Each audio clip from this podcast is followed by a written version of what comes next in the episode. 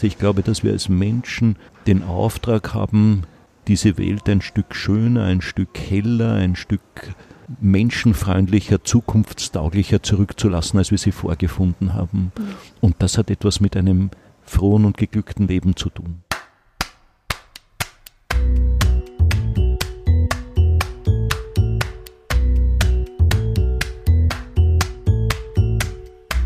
Willkommen beim Sozialpod, der Podcast, in dem sich alles um soziale Themen in Österreich dreht.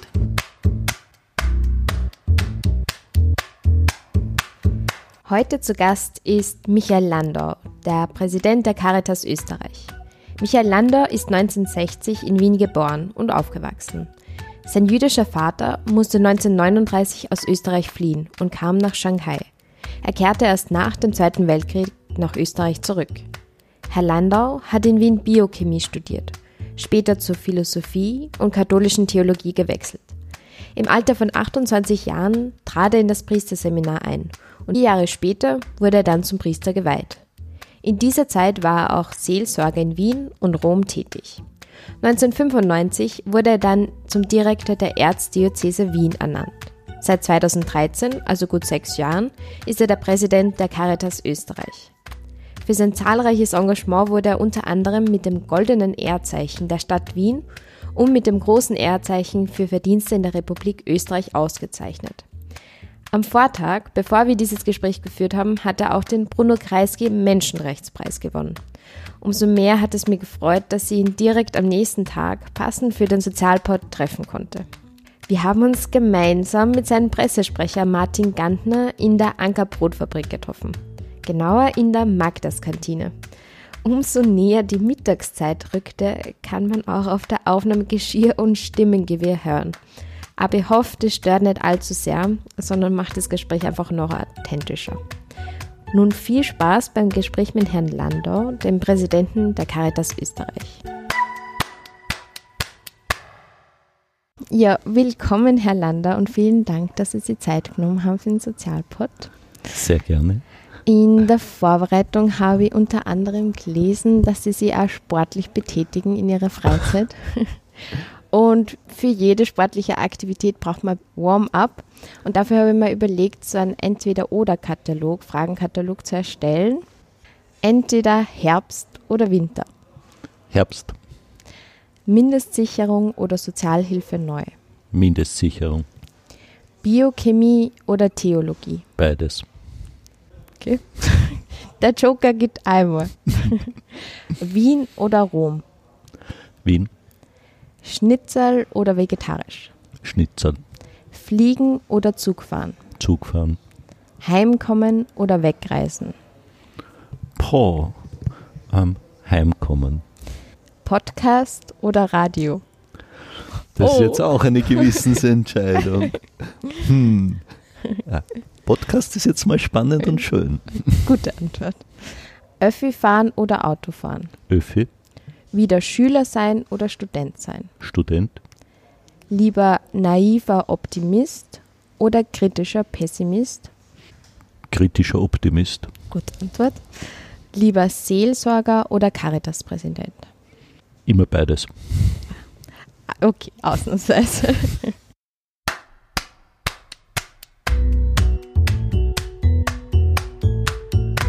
Sozialpod Porträt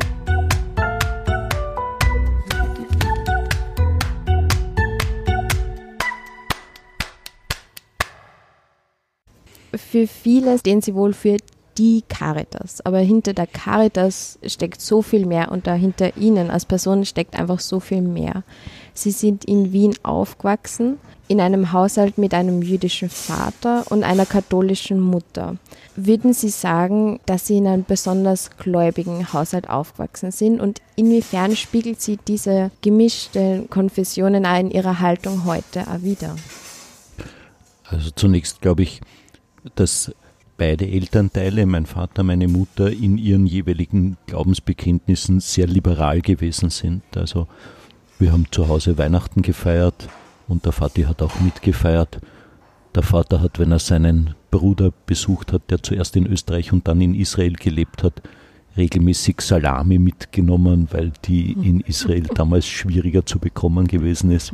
Und ich glaube, dass es aber trotzdem für beide wichtig gewesen ist, in einem doch guten Wertfundament zu Hause zu sein. Also ich glaube, wir haben zu Hause ganz basale Dinge auch gelernt, auch mitbekommen, etwa nicht im Streit schlafen zu gehen, also sozusagen, man soll sich versöhnen, bevor man schlafen geht oder mitbekommen, unsere Mutter hat das so gesagt, wir sollten versuchen so zu leben, dass wir uns am Abend noch in den Spiegel schauen können. Ich weiß, dass es beiden Elternteilen wichtig war, sozusagen, dass sie sich über Ungerechtigkeiten ärgern konnten. Da ist einiges, wo ich denke, dass sie meinem Bruder und mir mitgegeben haben. Und das hat schon auch mit ihrer jeweiligen Verwurzelung zu tun. Ich glaube, dass für mich bis heute der Respekt vor unterschiedlichen Überzeugungen und auch unterschiedlichen religiösen Überzeugungen etwas ist, das mir wichtig ist. Wir sind ja gerade auch im sozialen Bereich, im Tun, im diakonalen Dienst ganz eng mit den anderen Kirchen, mit den anderen Religionsgemeinschaften verbunden. Und ich erinnere mich gut an einen Text, den wir mal gemeinsam geschrieben haben, wo es um eine gemeinsame Positionierung dem, Integration, dem, dem Innenministerium gegenüber gegangen ist zum Thema Integration und wo wir gesagt haben, wir erwarten, wir fordern Respekt für das, was anderen Menschen heilig ist. Und dann haben wir gesagt, das ist eine Forderung nach innen, aber es ist auch eine Forderung an die Gesellschaft insgesamt. Und ich glaube, äh, Respekt vor dem, was anderen Menschen heilig ist, ist schon etwas, was für ein Zusammenleben wichtig ist. Sie haben ja Biochemie studiert, mit einem Doktorat abgeschlossen und dann, was ich ja sehr spannend gefunden habe äh, in der Recherche, dass Sie eigentlich erst mit 20 Jahren Sie dazu entschlossen haben, Sie eben taufen zu lassen. Welche Begegnungen haben Sie da gehabt oder wie hat der Schritt ausgesehen, dass Sie dann wirklich mit 20 Jahren so aktiv entschieden haben, Sie taufen zu lassen? Also ich habe jetzt keine besonderen Erlebnisse oder Erfahrungen gehabt, äh, sondern nach und nach ist bei mir die Überzeugung gewachsen, dass das der richtige Schritt für mein Leben ist. Das gilt sowohl für den Zugang zur Taufe als auch dann für die Entscheidung, Priester zu werden. Es ist eine wachsende, also eine Inhalt, eine Auseinandersetzung, Beschäftigung und irgendwann kommt man zur, zur Sicherheit, das ist für das eigene Leben der richtige Schritt. Da haben sicher Menschen mitgespielt, Freunde von mir, ein sehr guter Religionslehrer, den wir in der Schule hatten, dessen Unterricht ich freiwillig besucht habe, der daneben auch noch ein guter Geigenspieler und Skifahrer gewesen ist. Aber letztlich ist es diese innere Überzeugung und Sicherheit gewesen, dass das für mich jetzt richtig ist. Und ich habe ja zuerst Biochemie studiert, bevor ich Theologie genau. studiert habe, bevor ich Priester geworden bin, auch da war es so, mich hat die Frage länger schon beschäftigt, könnte das für mich der richtige Lebensweg sein? Und als Naturwissenschaftler hat man eine klare Vorstellung davon, was eine Wissenschaft ist und Theologie ist einfach keine. Und ähm, habe ich äh, begonnen, habe ich mir also sozusagen zuerst einmal gedacht, blöde Idee ausgerechnet und dann habe ich gedacht, warum eigentlich nicht? Und so habe ich begonnen, Theologie zu studieren, weil ich mir gedacht habe, das ist wahrscheinlich furchtbar langweilig und dann ist es sehr vernünftig, nicht sein Leben damit zu verbringen. Und wieder erwarten ist es spannend gewesen. Und so bin ich dann eben in das Wiener Priesterseminar eingetreten und habe dann in Wien und Rom Theologie und Kirchenrecht studiert. Mhm. Also es ist unspektakulär, aber, aber für mich passt das sehr gut zusammen. Das ich finde es sehr wohl auch spektakulär. Es ist schon ein Wandel einfach, auch, der sehr spannend zu verfolgen ist. Also ich bin persönlich überzeugt, dass Glaube und Naturwissenschaften sehr gut zusammengehen. Ich wollte gerade fragen, welche Parallelen würden Sie da? Ich äh, denke, dass es im Kern in den Naturwissenschaften um die Frage nach dem Wie geht und im Bereich des Glaubens um die Frage nach dem Warum, dem Woher, dem Wohin, dem Warum geht. Und bin auch überzeugt davon, dass uns Gott den Verstand gegeben hat, damit wir ihn benützen. Das heißt, mein Gottesbild ist nicht sozusagen so, als wäre Gott ein Eisbär auf einer Eisscholle, die der Verstand denkend wegschmilzt, mhm. sondern je tiefer wir die Dinge verstehen, umso größer wird auch das Staunen, äh, umso erstaunlicher ist diese Welt. Wer mit offenen Augen durch die Welt geht, sieht jeden Tag Großartiges, Schönes, Erstaunliches und weiß auch, und damit verbindet sich auch ein Auftrag für jede und jeden von uns. Eben, denkt mir das immer in der Weise, ich glaube, dass wir als Menschen den Auftrag haben, diese Welt ein Stück schöner, ein Stück heller, ein Stück menschenfreundlicher, zukunftstauglicher zurückzulassen, als wir sie vorgefunden haben. Mhm. Und das hat etwas mit einem frohen und geglückten Leben zu tun. Ja. Und so mit dem Verstand, also uns wird, wurde ein Verstand gegeben, dass wir ihn benutzen, sagt ja auch, dass man eben alles kritisch zu beleuchten und nur mal zu Genau, natürlich. Und das natürlich, also sozusagen Greenain kritisch heißt ja unterscheidend. Das heißt, äh, kritisch an die Dinge heranzugehen, hinzuschauen, sich auch nicht mit vorschnellen Antworten abspeisen zu lassen, das glaube ich gehört ganz wesentlich zum Menschsein dazu. Aber auch die Bereitschaft sozusagen Respekt vor den Methoden der jeweils anderen zu haben. Die theologischen und die naturwissenschaftlichen Methoden haben haben, haben ihren je eigenen Weg. Also würde ich mit naturwissenschaftlichen Methoden an eine, eine Glaubensfrage oder mit, mit den Methoden der Theologie an eine naturwissenschaftliche Frage herangehen, wäre das wahrscheinlich, würde das nicht gut enden. Aber, aber ich, ich denke, wenn man, man kann es ein Stückchen auch so sehen, dass es um ein wechselseitiges Reinigen geht. Also ich glaube, dass die kritische, intellektuell redliche Auseinandersetzung uns hilft, Unsinn im Bereich der Theologie zu vermeiden. Mhm. Und umgekehrt, dass uns der Respekt vor dem Menschen, der für mich ganz wesentlich auch eine der Wurzeln eben in der, in der Würde des Menschen hat, uns hilft, achtsam in dem, wie wir mit der Welt umgehen, auch als Wissenschaftlerinnen und Wissenschaftler mit der Welt umgehen, zu bleiben. Ja. Sehr, sehr spannend.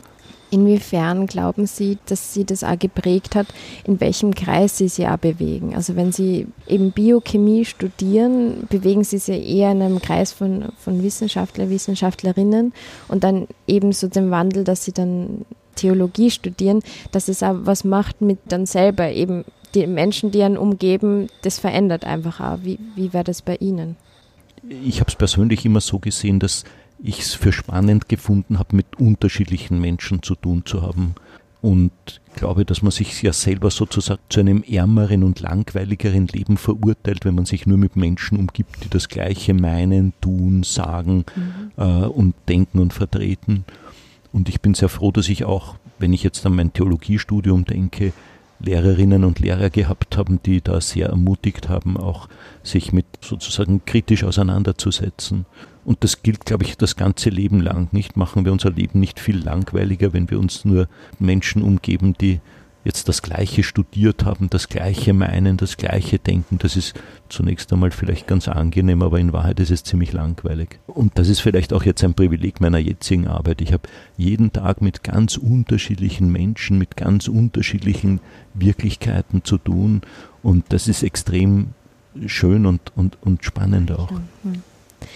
1992, im jungen Alter von 32 Jahren, sind sie in Rom zum Priester ähm, geweiht worden. Ich habe mich dabei gefragt, so, das ist so fern meiner Realität, zum Priester geweiht wird. Und da würde es mir einfach interessieren, in den Schuhen von Ihnen zu stehen. Wie ist der Moment? Was haben Sie dabei gespürt an diesem Tag, wie Sie zum Priester geweiht worden sind? Also zunächst, ich glaube, das ist bei existenziellen Entscheidungen immer so, man kann nicht sagen, jetzt an dem Tag entscheide ich und dann, dann äh, mache ich das halt. Also auch wenn ich jetzt weiß ich nicht, äh, auch, auch andere persönliche Entscheidungen zu heiraten oder was auch immer, glaube ich, kann man auch nicht sagen, na, heute muss es entschieden werden und am Abend weiß ich es dann, sondern Zack. irgendwann findet man sich im Zustand der Entschiedenheit wieder. Das heißt, irgendwann weiß man, das passt jetzt einmal für das eigene Leben und dann sollte man es auch machen. Ich glaube, das ist so eine Art von Entscheidung. Irgendwann weiß man ja, okay, das passt jetzt. Das zweite ist der Tag selber.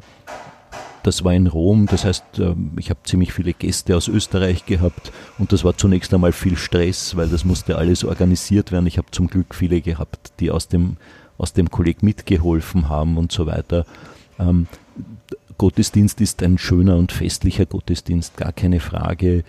Gleichzeitig weiß ich zum Beispiel, ich habe gerade da ein bisschen Sorge gehabt, weil es meiner Mutter gesundheitlich immer wieder schlecht gegangen ist wie es ihr geht, wie sie den Gottesdienst durchsteht und so weiter. Das hat mich einfach auch beschäftigt, weil das halt auch eine, äh, eine äh, wichtige Realität ist. Ja. Trotzdem, es ist schon natürlich was Schönes und ein, ein schöner und feierlicher Gottesdienst und sicher auch ein besonderer Moment.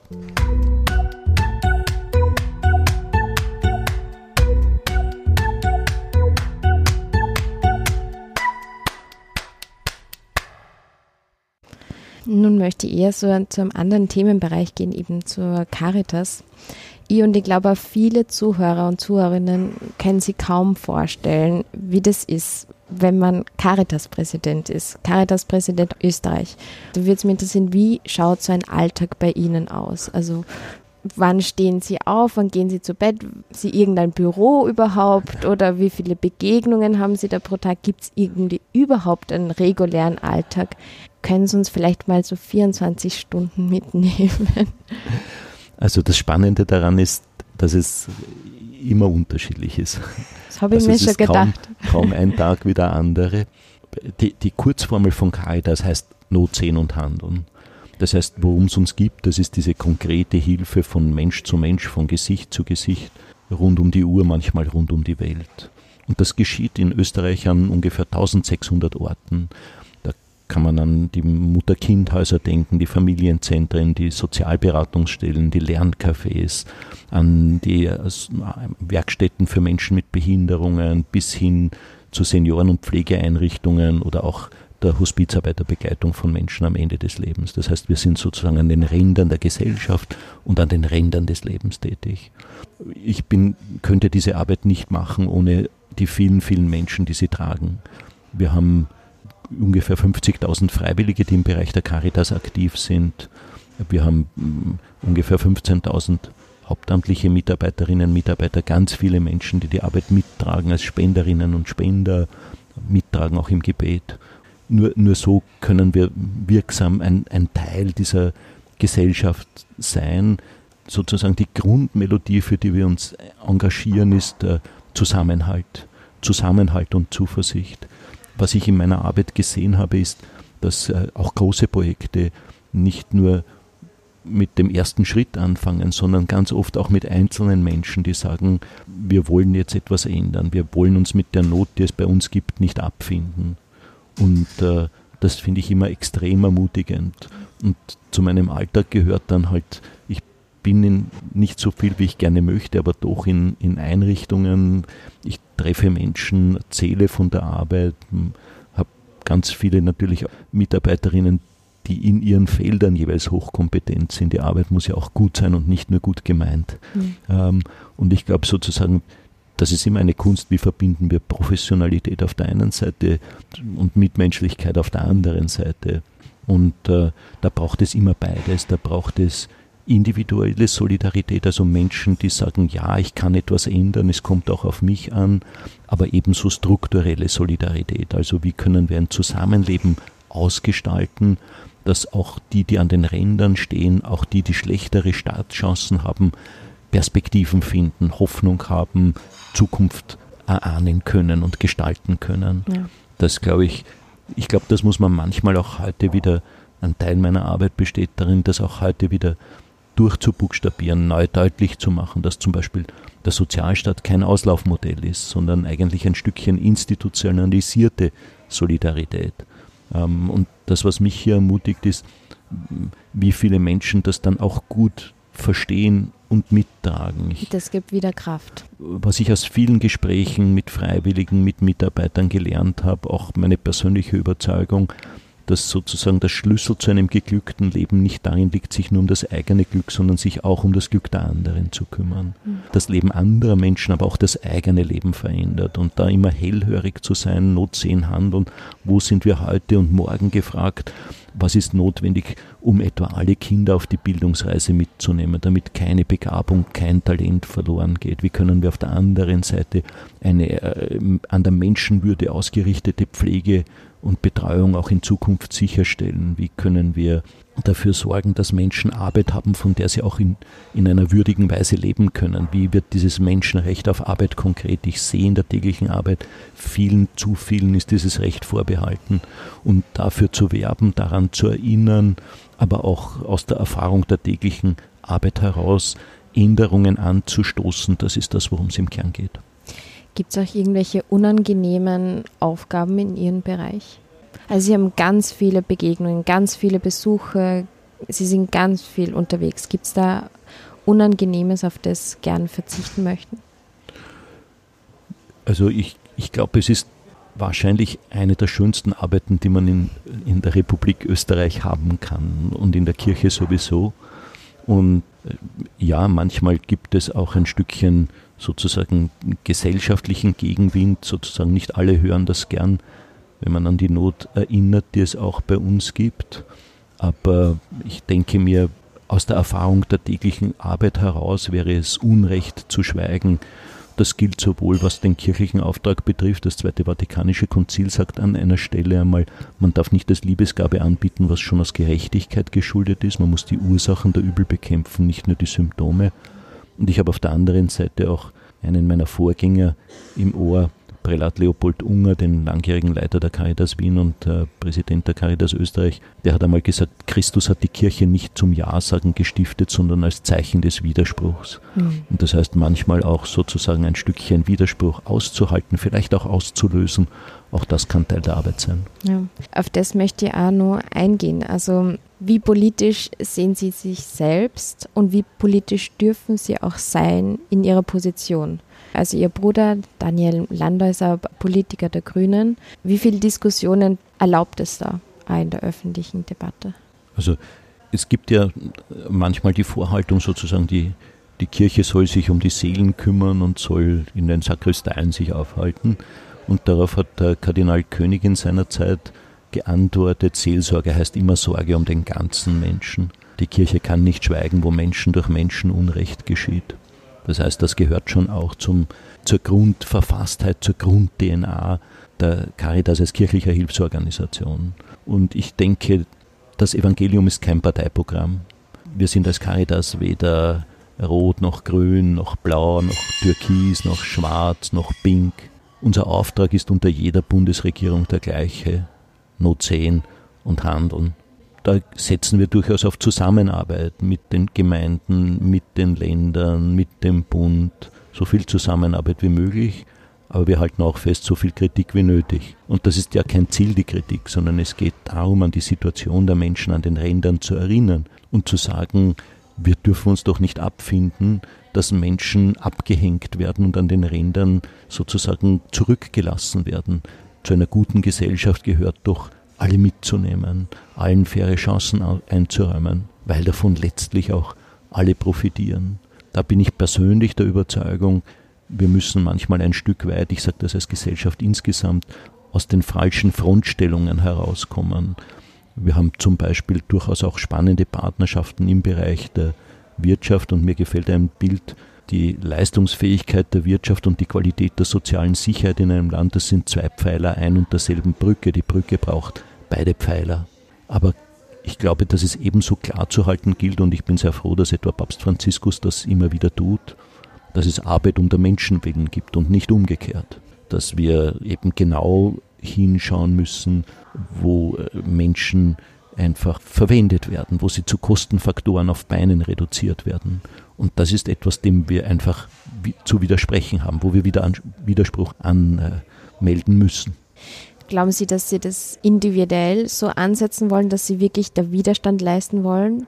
Oder haben das Ihre Vorgänger, ich glaube, es waren nur Männer, Vorgänger auch so gemacht, dass die Caritas einfach wirklich Widerstand erzeugen muss manchmal? Wenn ich an die anderen Caritas-Direktoren denke, dann äh, glaube ich, das ist eine Überzeugung, die uns verbindet. Wir suchen das Gespräch, wir suchen den Dialog. Das ist das, was Österreich groß gemacht hat der, die Bereitschaft zum Gespräch, zum Dialog, auch in den Unterschieden, die Bereitschaft zusammenzustehen und auf die Schwächsten nicht zu vergessen. Aber wir müssen manchmal auch eine gewisse Beharrlichkeit entwickeln, wo es um der Menschenwillen notwendig ist. Ich mache es an einem Beispiel fest. Wir hatten eine sehr angeregte Debatte, intensive Debatte zur Frage der Mindestsicherung, weil es uns mit Sorge erfüllt, wenn die Mindestsicherung, die eben, wie der Name schon sagt, das Mindeste sichern soll, das Menschen zu einem Leben in Würde brauchen, abgeschafft und wieder zu einer alten Sozialhilfe reduziert wird, die dieses Ziel so nicht mehr benennt, Menschen jedenfalls das Mindeste zu sichern, was sie für ein Leben in Würde brauchen. Und ganz konkret, wenn ich etwas sehe, dass kinderreiche Familien künftig deutlich schwierigere Lebenswirklichkeiten haben werden, so unsere Befürchtung äh, in, der neu, in dieser Sozialhilfe, so wie sie sich jetzt darstellt im Rahmengesetz, dann, dann müssen wir darauf hinweisen, dass, äh, dass es keiner Mindestpensionistin besser geht, wenn es einer kinderreichen Familie schlechter geht. Das ist nicht in Ordnung. Umgekehrt sehe ich, dass durchaus auch andere Themen positiver in Bewegung gekommen sind. Wenn ich etwa an die Frage der Pflege denke, wie können wir eine menschenwürdige Pflege sichern, dann glaube ich, war diese Ansage, einen Masterplan Pflege zu machen, eine richtige Ansage, die darf jetzt nicht verloren gehen. Das heißt, es geht uns nicht um die Auseinandersetzung als solche. Wir freuen uns, wenn es breiten Konsens gibt. Wir sind aber auch überzeugt, dass wir um der Armen willen nicht schweigen dürfen. Wie gehen Sie dann mit solchen Angriffen äh, um? Also es gibt ja solche Angriffe schon häufiger, äh, zum Beispiel 2015 ganz intensiv, also nur Stichwort Asylindustrie oder Profitgier, was der Caritas immer wieder vorgeworfen wird, oder dass sie dass die Caritas zu viel Geld hat oder wie wirtschaftet überhaupt die Caritas und dann schwirren immer so ganz viele Mythen, Klischees herum, ganz viele Sachen, die einfach immer wieder abprasseln. Wie gehen Sie persönlich damit um? Wie sehr verschwimmt da die Caritas mit Ihnen als Person? Also ich, einzelne dieser Anwürfe kommen von Zeit zu Zeit. Manchmal war es auch notwendig, wenn ich an die Handylüge denke, da einfach auch Klagen anzudrohen. Danach hat sich das aufgehört.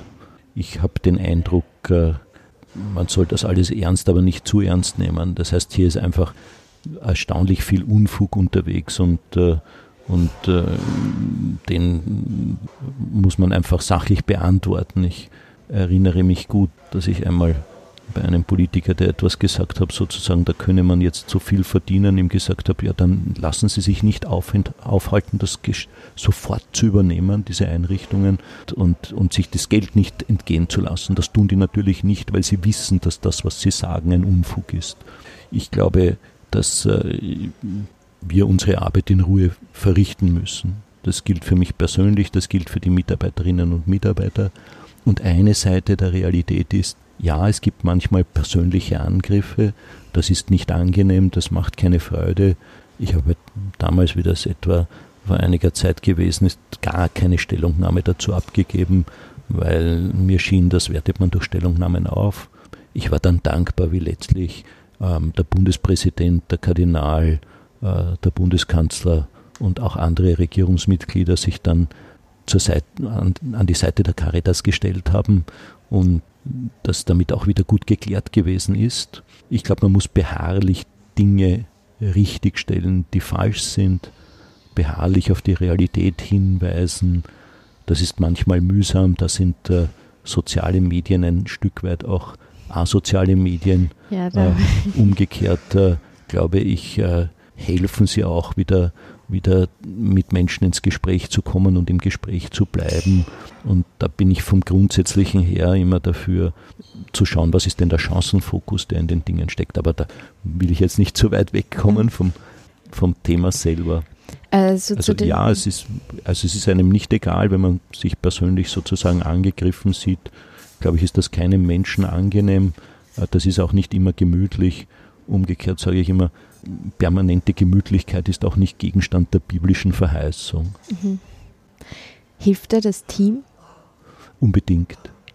Unbedingt. Ich bin sehr, sehr froh, sehr, sehr dankbar, dass ich wirklich gute Mitarbeiterinnen und Mitarbeiter um mich habe an den unterschiedlichsten Stellen, die, die extrem professionell sind, die aber gleichzeitig auch, auch wirklich Haltung zeigen, Haltung haben, Haltung zeigen und die sich einsetzen. Und das, was mich schon auch ermutigt, ist zu sehen, dass zunehmend mehr Menschen bereit sind, sich zu engagieren. Ich, wir können etwa das Kältetelefon, das es äh, in Wien seit einigen Jahren, aber mittlerweile auch in etlichen anderen Hauptstädten und Bundesländern gibt, mit, nur mit Freiwilligen machen. Es sind äh, circa 50 Freiwillige, die am, am Kältetelefon selber Dienst tun, eine Reihe von, von Freiwilligen, die als Dolmetscherinnen und Dolmetschern tätig sind. Oder ich glaube 70 sind am Telefon und 50 als ja. Dolmetscherinnen und ja. Dolmetscher freiwillig tätig. Das heißt, da gibt es einfach ganz viele Menschen, die sich für andere einsetzen und es werden mehr. Ich glaube, es gibt einen ganz guten Grundwasserspiegel der Solidarität und Nächstenliebe. Das halte ich für ein hohes Gut und das wird an vielen, vielen Stellen sichtbar. Da braucht es beides, dieses hauptamtliche, aber auch dieses freiwillige Element und ich finde das sehr ermutigend. Das tröstet mich über, über Anwürfe jederzeit und gleich hinweg.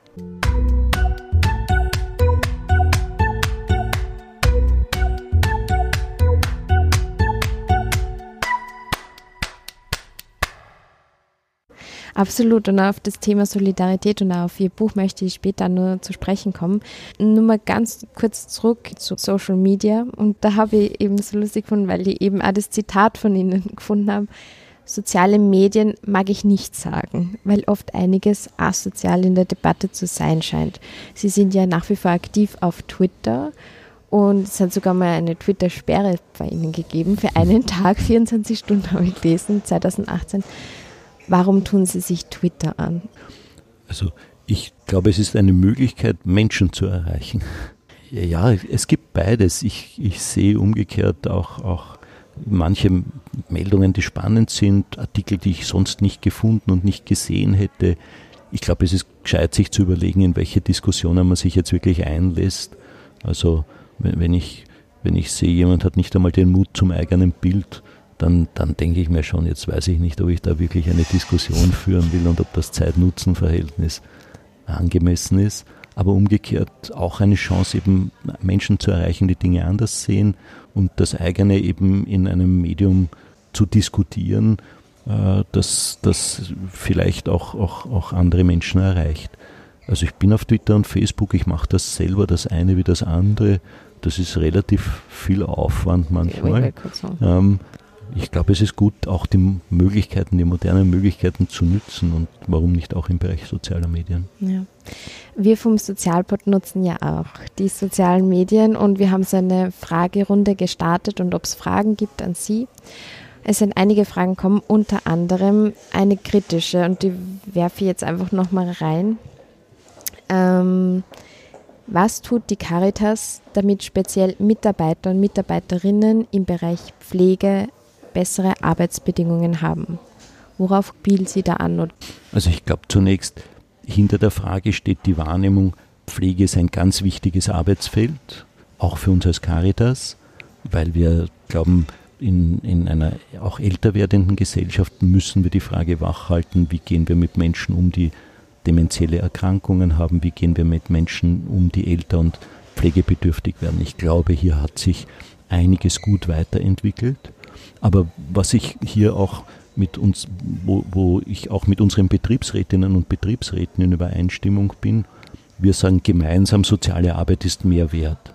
Das heißt, ich glaube, das Bewusstsein in einer Gesellschaft zu schärfen, dass wir der Pflege unserer alten Menschen, hochbetagten Menschen, die gleiche Aufmerksamkeit widmen sollten wie zum Beispiel der Pflege unserer Bankkonten oder unserer Autos, das, glaube ich, dieses Bewusstsein gilt es noch wachzuhalten.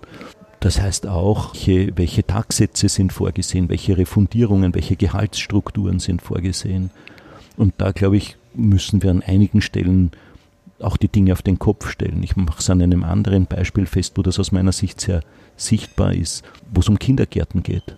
Für Bildungszukunft von Kindern sind Kindergärten und Volksschulen von extremer Bedeutung. Unsere Gehaltsstrukturen fördern aber Gymnasialprofessoren. Jetzt, wenn jemand einen, einen schlechten Geografieunterricht hat, ist das schade, aber richtig tragisch ist es nicht. Wenn in einem Kindergarten, in einer Volksschule ein Kind die Neugierde verlernt, nicht mehr erfährt, dass es spannend ist, etwas zu erforschen, miteinander zu entdecken, dann ist das ein wirklicher Schaden für das Leben. Und daher sind eigentlich, gehört das eigentlich auf den Kopf gestellt. Wir müssen genau hinschauen, weil das ein ganz kostbarer Dienst ist, den, der in Kindergärten und Volksschulen geleistet wird. Und das bildet sich aber gesellschaftlich noch nicht richtig ja. ab.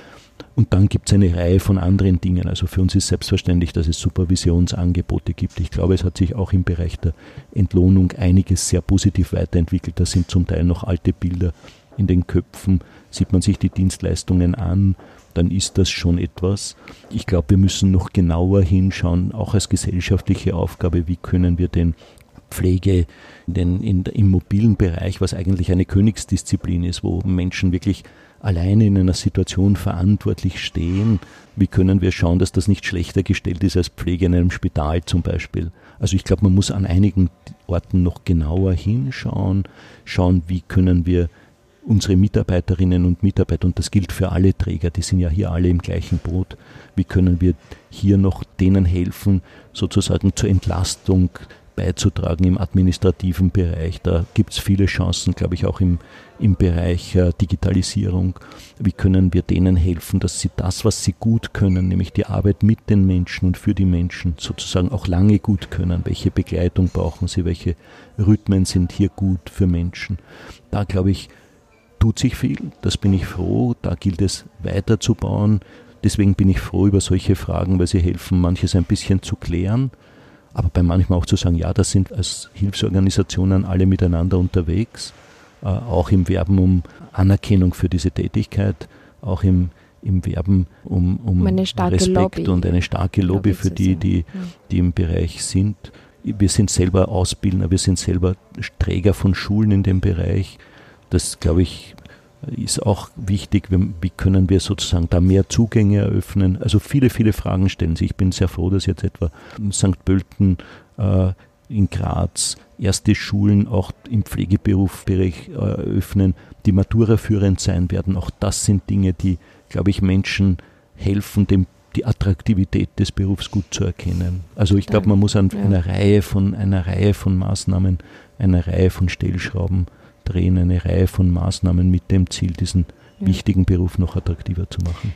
Eben, und ich glaube, nicht ich glaube, sondern dass wir in einem kapitalistischen System nach wie vor leben und dass die Wertstellung von einem Beruf schon nur sehr gekoppelt ist, wie viel man an verdient. Und im Sozialbereich verdient man halt äh, eben sehr, sehr wenig. Und da frage ich mich, was kann die Caritas als starke Lobby machen, das aufzuwerten und sprich auch aufzuwerten im, im Zuge von bessere Löhne äh, zu, zu haben. Natürlich gilt für den sozialen Bereich insgesamt nach wie vor, deswegen habe ich den Vergleich gemacht, sollte, sollte sozusagen, ist uns die Pflege unseres Bankkontos wert, sollte uns das nicht auch die Pflege uns, unserer Eltern, Großeltern, Urgroßeltern wert sein. Also da passen ja ein paar Dinge noch nicht zusammen. Ich glaube, dafür werben wir mit den anderen zusammen. Hier sind wir Partnerinnen und Partner auch unserer Betriebsrätinnen und Betriebsräte. Sind die stark genug? Ähm, ich habe den Eindruck, die sind engagiert. Äh, natürlich muss man manchmal auch ringen, sozusagen. Aber das, was uns verbindet, ist ja, gemeinsam wollen wir, dass Menschen, die alt und hochbetagt sind, denen auch unser Land letztlich vielfach viel verdankt. Und da weiß ich, unsere Mitarbeiterinnen und Mitarbeiter engagiert. Da weiß ich unsere Betriebsrätinnen und Betriebsräte engagiert. Und das ist auch das, was uns als Caritas-Direktorinnen und Caritas-Direktoren in Österreich und mir als Caritas-Präsident wichtig ist, das sicherzustellen.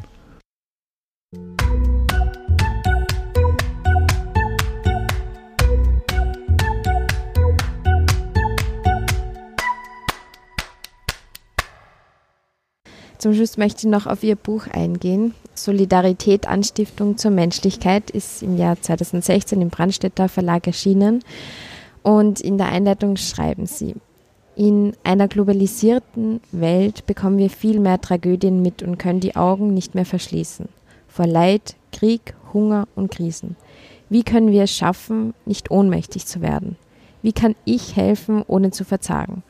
Woran kann ich in Zeiten glauben, in denen nicht nur Banken und ganze Staaten in der Krise stecken, sondern auch das Vertrauen darauf, dass eine bessere Welt möglich ist? Das war 2016, drei Jahre später.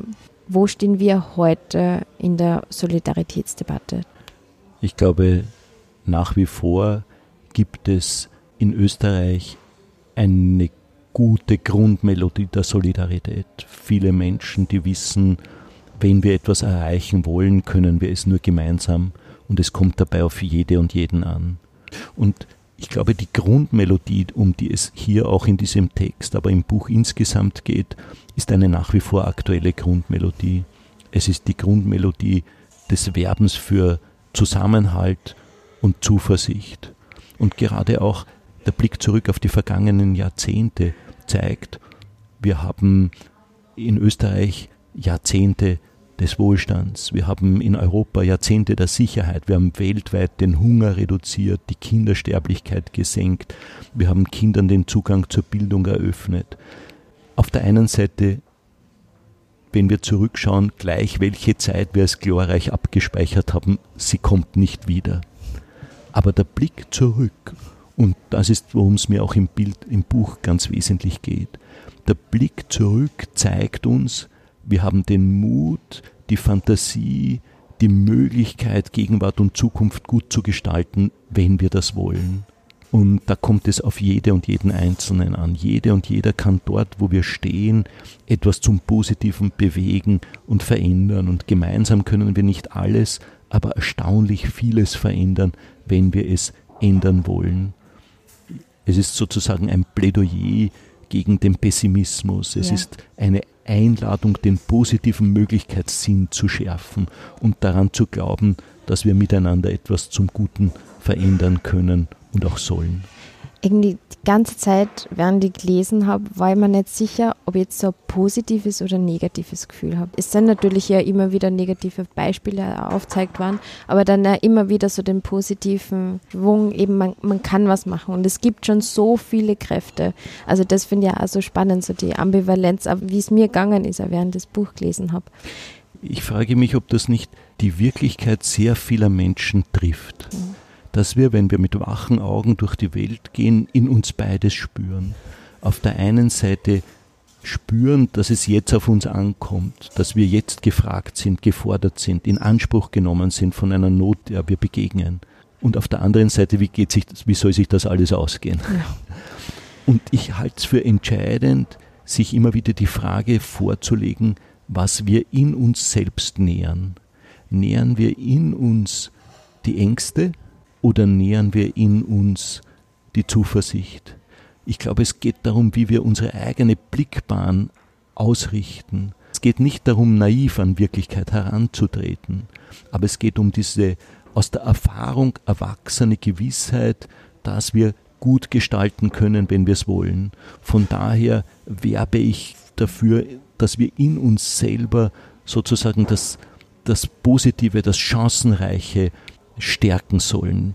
Und ich halte das zum Beispiel gerade jetzt auch für etwas, das, das ganz präsent ist. Wer Klimakrise sagt, und wir müssen Klimakrise sagen, ich bin sehr froh, dass diese Diskussion endlich geführt wird, der muss heute auch Fridays for Future sagen. Der muss sehen, wie viele junge Menschen zu Hunderttausenden, zu Millionen weltweit auf die Straße gehen und sagen, wir wollen das so nicht. Wir wollen auch morgen eine lebendige und lebenswerte Welt haben. Und das halte ich für ungeheuer ermutigend. Also die Frage ist, was fokussieren wir? Wo schauen wir hin? Was stärken wir? Stärken wir junge Menschen, die sagen, wir übernehmen für diese Welt Verantwortung? Das ist ja etwas ungeheuer Kostbares. Und ich glaube, es ist ganz wichtig, die ganze Wirklichkeit zu sehen und zu sagen. Auch deshalb, weil nach meiner Erfahrung nichts Solidarisches Hand und so sehr hemmt wie diffuse Ängste. Von daher glaube ich, dass Menschen, die Ängste schüren, einer Gesellschaft keinen guten Dienst leisten, sondern die, die entängstigen und ermutigen. Aber da hilft halt Twitter, hilft halt dann nicht wirklich weiter. Wer hindert mich, auch gelungen es auf Twitter zu verbreiten? Ja, bitte. Wir brauchen das mehr Positives auf Twitter. Unbedingt. Ich glaube, also herzliche Einladung an alle, die sich vornehmen, in Wahrheit also es sind zwei Dinge. Das eine, Rosling hat ein Buch geschrieben, das heißt Factfulness. Ja, er hat sich sein ganzes Leben damit beschäftigt, in den langfristigen Beobachtungen aufzuweisen, was sich alles zum Positiven verändert. Und das halte ich, diese Blickbahn halte ich für wichtig. Also sozusagen schauen wir, was alles miteinander gelingt. Und das Zweite, erzählen wir auch von dem tragen wir das doch weiter. Jeder von uns hat jeden Tag positive Erfahrungen, ja. sieht, wo ein anderer für einen Menschen da ist. Und das sind oft die ganz kleinen Dinge, die einen Unterschied machen. Ich bin, ich bin selber Seelsorger in einem unserer Seniorenhäuser. Und ich sage meinen Damen und Herren immer, es macht einen Unterschied, ob wir anderen Menschen mit einem Lächeln begegnen, einem guten Wort begegnen, einem Zeichen der Nähe. Meinen Damen und Herren sage ich dann noch dazu, auch an der Tür eines anderen zu klopfen und dann nicht gekränkt zu sein, weil der oder diejenige vielleicht gerade die Hörgeräte draußen hat und es nicht hört. Also es ist nicht persönlich gemeint. Alles das gibt's. Aber auch diese kleinen Dinge, diese scheinbar kleinen Dinge machen einen großen Unterschied. Und da kann jede und jeder von uns einen Anfang setzen. Glauben Sie, dass jeder, jede solidarisches Handeln lernen kann? Oder gibt es da so eine Prädisposition, dass man einfach da irgendwie leichter solidarisch sein kann? Ich, ich glaube, dass das in uns als Menschen drinnen steckt. Ich glaube, das gehört zu unserem Menschsein ganz wesentlich dazu, dass wir uns vom Antlitz eines anderen Menschen immer in Anspruch genommen wissen. Und auch das ist ja eine Erfahrung, die ich mache. Ich führe ungern Diskussionen über, über sozusagen Statistiken und so weiter. Das soll man auch machen. Aber das Entscheidende ist aus der Erfahrung der täglichen Arbeit, dass es immer um Menschen geht. Menschen hinter den Zahlen, mit Geschichte, mit äh, Leben, mit ihren Erfahrungen, mit ihrer Wirklichkeit. Fakten kann man leugnen, Gesichter nicht. Letzthin wieder diskutiert. Ich denke an die Ausstellung gegen das Vergessen, die äh, von irgendwelchen Barbaren, wo die Gesichter zerschnitten worden sind. Und ich werde mein Lebtag nicht vergessen, wie dann einfach junge Menschen unaufgeregt gekommen sind, die muslimische die Jugend, die Young Caritas, viele andere, mhm. die einfach die wieder genäht haben, die zerschnittenen Bilder zusammengenäht haben und die bis zum Ende dieser, bis dieser Dokumentation dann auch dort geblieben ja. sind und gesagt haben, Wache, so Wache zur Wache, die gesagt haben, so sind wir nicht die, die damit ein ganz starkes Zeichen gesetzt haben. Und es sind immer mehr geworden. Es sind Menschen, die gekommen, die Essen vorbeigebracht haben, Tee, Kaffee vorbeigebracht haben, die einfach für, für eine Weile mit dabei, mitgewacht haben. Und das fand ich so extrem ermutigend. Und ich glaube, genau auf diese Dinge müssen wir schauen, ja. wo Menschen einfach spüren, okay, jetzt kommt es auf mich an. Und das zu sehen, zu stärken, wahrzunehmen, das ist was ungeheuer Ermutigendes. Haben Sie drei Dinge, die Sie jetzt jeder Zuhörerin, Zuhörer mitgeben können, wie man ab heute solidarischer sein kann? Erstens, indem man die Augen aufmacht.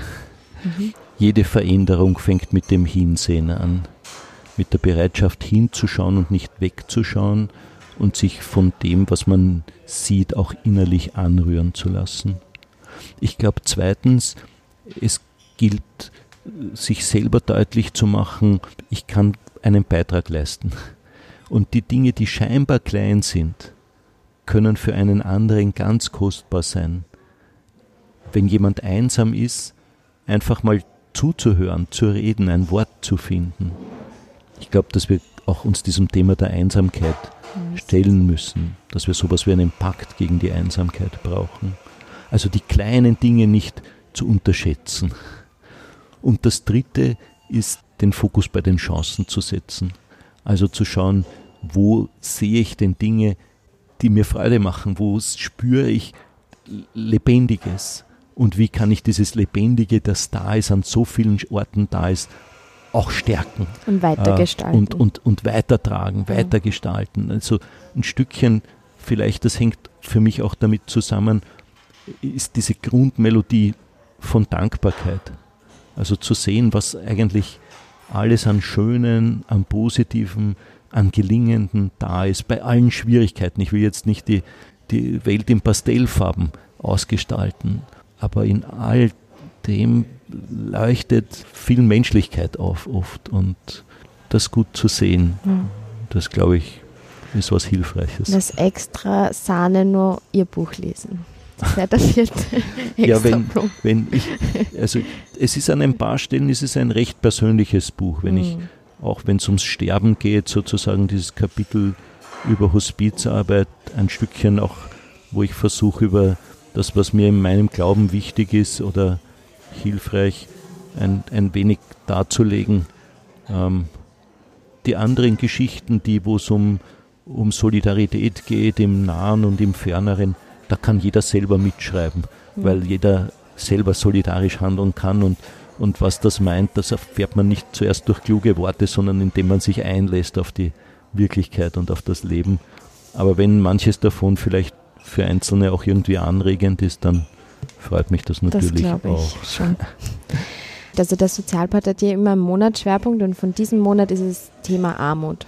Und in Kürze, welche politischen Forderungen haben Sie an die neue Bundesregierung, wenn es um das Thema geht, um die Armut zu reduzieren? Ich glaube, es geht ein, sind ein paar Punkte zentral. Ich glaube, es geht erstens darum, wie können wir Bildung für alle Kinder sicherstellen, damit keine Begabung, kein Talent verloren geht, Zugang zur Bildung sichern. Ich glaube, dass es zweitens darum geht, Arbeit, von der Menschen leben können und leistbarer Wohnraum.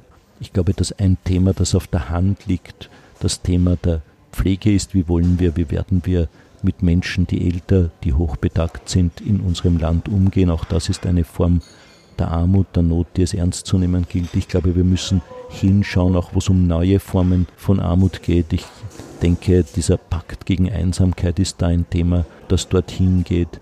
Ich würde mir von jeder künftigen Bundesregierung wünschen, dass sie ein selbstbewusstes Österreich in einem starken Europa vertritt, aber auch mit einem offenen Blick auf das Ganze der Welt. Es wird sehr viel über Hilfe vor Ort gesprochen. Die Zahlen bilden das noch nicht ab, um es mal so zu sagen.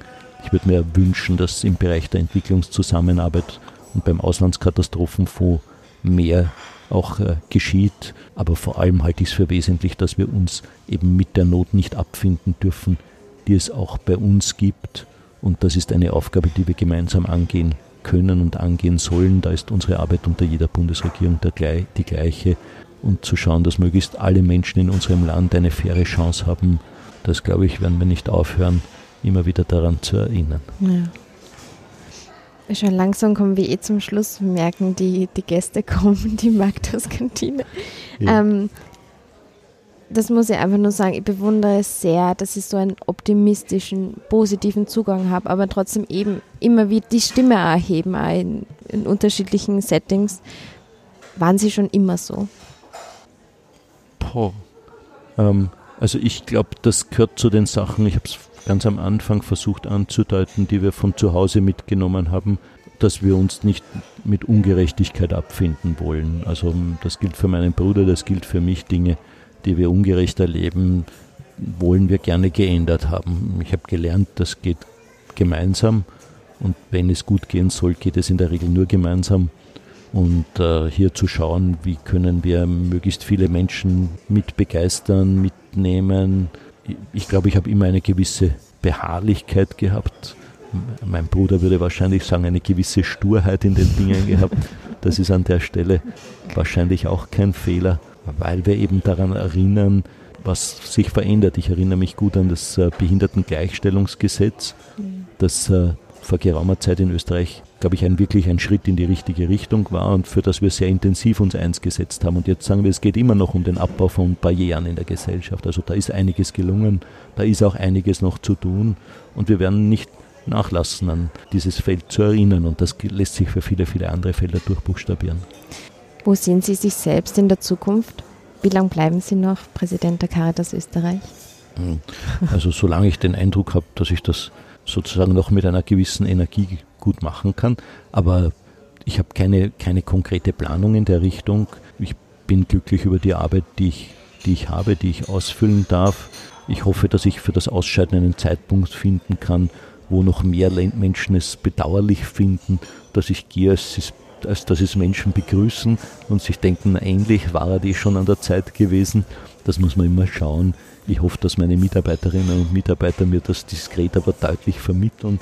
und dass ich, dass, ich, dass ich selber auch äh, wach genug dafür bin, wenn ich das Gefühl habe, es wäre jetzt gescheit, die Arbeit ist wunderschön, mhm. äh, ganz nüchtern und für jede Tätigkeit gibt es Nachfolgerinnen oder Nachfolger.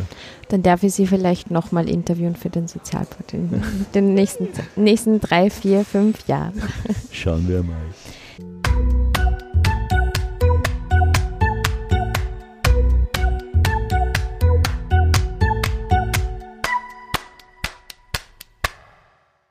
So, jetzt kommen wir, also es war jetzt die sportliche Aktivität und nach einer sportlichen Aktivität will man sie ja immer ausdehnen oder dehnen.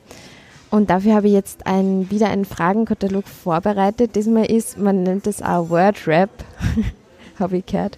Ich nenne es den Sozialpod Rap. Und Sie müssen einfach die Sätze vervollständigen. Sind Sie bereit? Ja.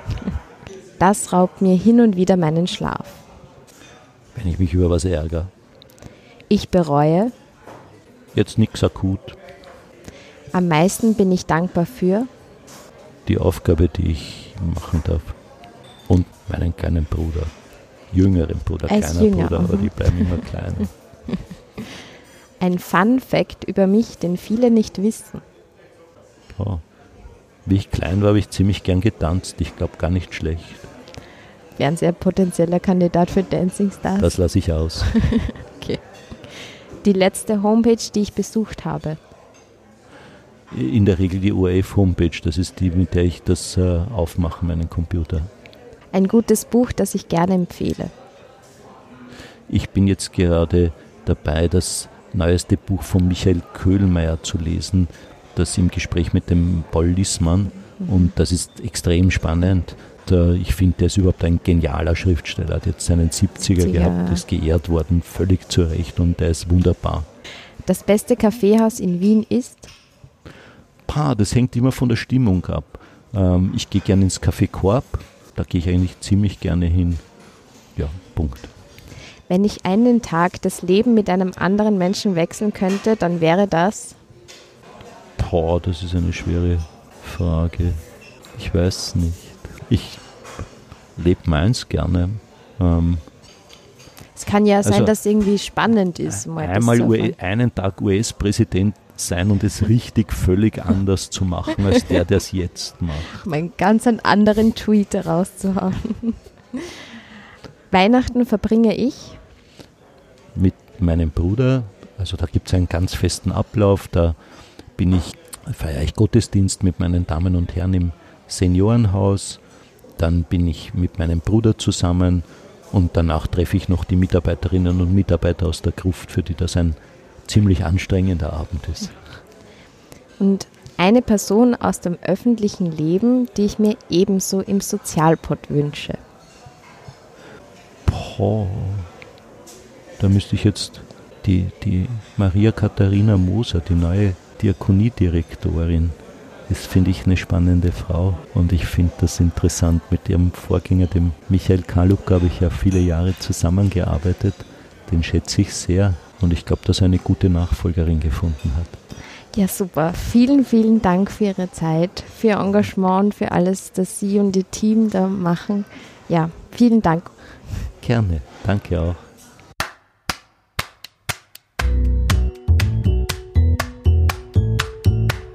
Das war die zweite Folge des Sozialpod mit einem Gast, der auch bei mir nach unserem Gespräch ganz viel ausgelöst hat. Ich hoffe, ihr habt auch was mitnehmen können und könnt manche Themen für euch weiter reflektieren und ja, vielleicht direkt auch was umsetzen. Die ganzen Infos zu dem Gespräch, auch Bücher und Links, die wir im Laufe des Interviews erwähnt haben, findet ihr in einem eigenen Sozialpod-Artikel auf unserer Homepage www.sozialpod.com. Wenn ihr unseren Verein unterstützen wollt und hinter der Idee steht, die soziale Landschaft sicht- und hörbarer zu machen, um ein großes soziales Sprachrohr zu werden, freuen wir uns natürlich auch über eine kleine finanzielle Unterstützung. Mit einem kleinen monatlichen Beitrag, wie zum Beispiel 3 Euro, also einem Kaffee für den Sozialpod, oder 10 Euro, einem Mittagessen für den Sozialpod, helft ihr uns, dass wir weitere Beiträge gestalten können und auch als Verein überleben können. Wie ihr uns über die Plattform Steady unterstützen könnt, findet ihr ebenso auf unserer Homepage. Wir sagen schon mal Danke, echt Danke. Nun freue ich mich auf nächste Woche, wenn ihr hoffentlich wieder zuhört. Alles Liebe, eure Maria vom Sozialpod.